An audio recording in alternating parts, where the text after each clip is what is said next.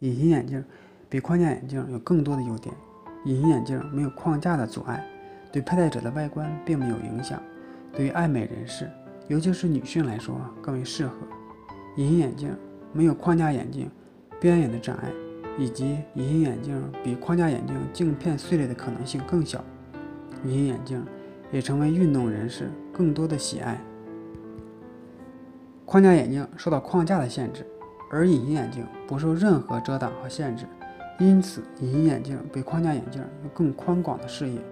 对于度数较高的人来说，比如说高度近视度数大于一千度的人来说，框架眼镜镜片的厚度以及折射率更高，镜片所带来的放大和缩小的影像更明显。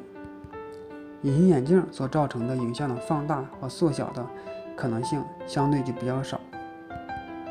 并且呢，隐形眼镜可以改善框架眼镜如棱镜效应等光源上的特缺点，为佩戴者带来更广阔的视野。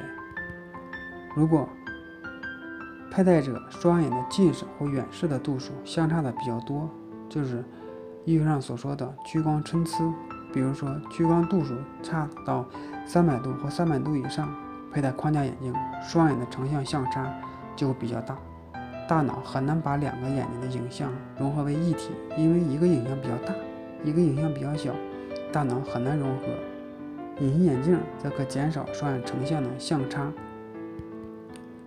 同时，对于角膜不规则散光的患者，软性隐形眼镜可矫正他们的视力的问题。